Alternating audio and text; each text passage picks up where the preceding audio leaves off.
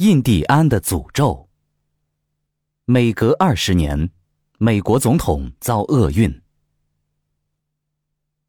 因为印第安人的一句咒语，竟使美国的八位总统惨遭厄运。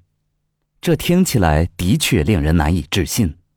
然而，在事实面前，人们不得不信服。美国独立后，为占领广阔的西部。白人对印第安人采取了灭绝政策，成千上万的印第安人惨遭屠戮。神秘的印第安诅咒，就是在这种历史背景下应运而生的。白人的暴行激起了印第安人的愤怒，他们纷纷奋起反抗。一八一三年，印第安部落的一个名叫杜塔土的酋长，同美国的将领哈里逊率领的联邦军。激战数日后，兵败被俘，最后他竟然被剥皮抽筋。几个白人士兵还把剩下的人皮制成了剃刀皮带，当成战利品到处炫耀。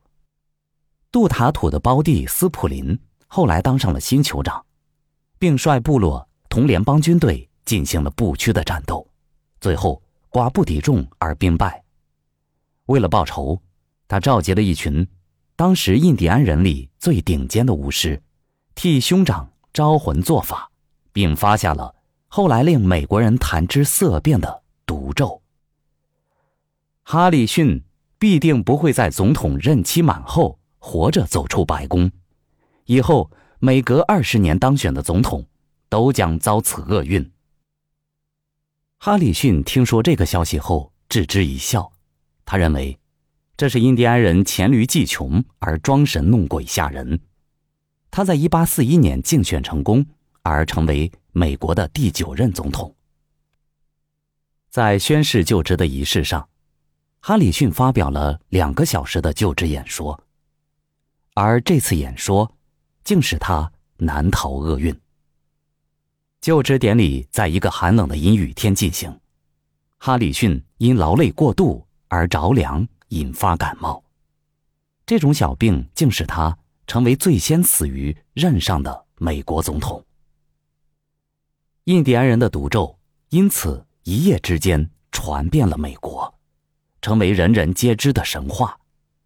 后来又碰巧的发生了一系列的总统喋血事件，闹得美国人心惶惶。一八六零年，亚伯拉罕·林肯。成为美国的第十六位总统，他因解放黑人、废除奴隶制度而闻名于世。五年后的四月十四日晚，林肯在陪妻子玛丽·陶德到剧院看戏时被刺身亡。而他当选总统的时间与哈里逊正好相差二十年。许多年纪较大的美国人不禁大呼：“这是印第安人的毒咒！”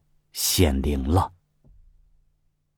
二十年后，问鼎白宫的加菲尔德总统，上任才半年，便被一名芝加哥律师刺杀在华盛顿特区巴尔的摩市火车站的站台上。